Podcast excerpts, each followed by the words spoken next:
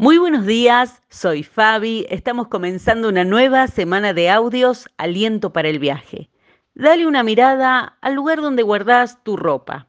¿Sabías que hay gente que gana dinero dando consejos y ayudando a ordenar, clasificar y organizar estas áreas de una casa?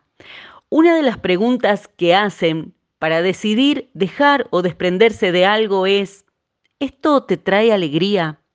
¿Es útil en este momento de tu vida? Los pensamientos que entran en los armarios de nuestro corazón se parecen mucho a esto.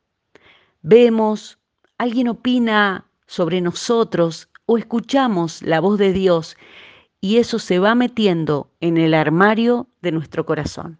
Después, un poco más tarde, tal vez al mediodía o esta misma tarde, algo finalmente sale del armario en ese momento estamos tomando una decisión sobre lo que nos pondremos, quiénes somos, en quién confiamos, qué pensamos de los demás, qué esperamos de este día, de la semana. Las respuestas que damos ya están colgadas dentro nuestro, definiendo quién creemos que es Dios, quiénes somos nosotros y qué esperamos de este día. La vida se nos presenta a cada segundo y exige una respuesta pronto. Moisés, por ejemplo, no tuvo tiempo de ir a elaborar nuevos pensamientos sobre Dios y sobre sí mismo ante el desafío de un nuevo día, una temporada y un propósito, un llamado de Dios para él. Dios había hecho manifestaciones milagrosas, había dejado señales de su presencia en su vida, de modo que él podría haber guardado grandes pensamientos como Dios es asombroso, Dios está siempre conmigo, no hay nada imposible para Dios. Pero en lugar de eso, él sacó una respuesta fea, rota de fe.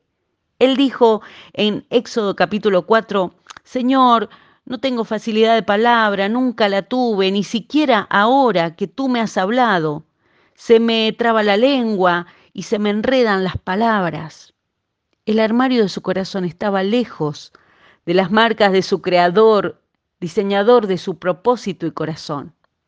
Dios le responde a Moisés hablando de él mismo en lugar de la lástima que Moisés exhibía. ¿Verdad de Dios o lástima de nosotros mismos? Hoy vamos a elegir de qué vestimos nuestra vida.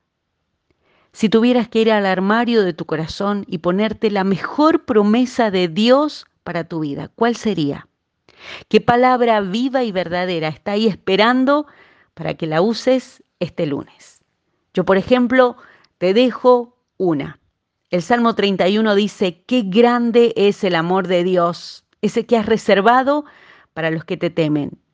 Lo derramas en abundancia sobre los que acuden a ti en busca de protección y los bendecís ante la mirada del mundo. Que así sea en su nombre. Amén. Bendecida semana para todos.